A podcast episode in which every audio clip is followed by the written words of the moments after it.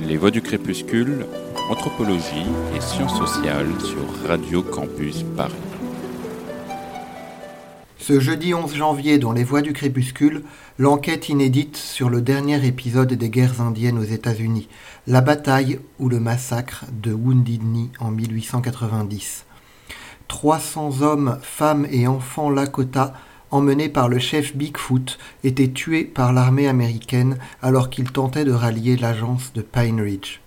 L'archéologue français Laurent Olivier a confronté les différents récits et utilisé les méthodes de l'archéologie pour tenter d'établir la vérité sur cet événement.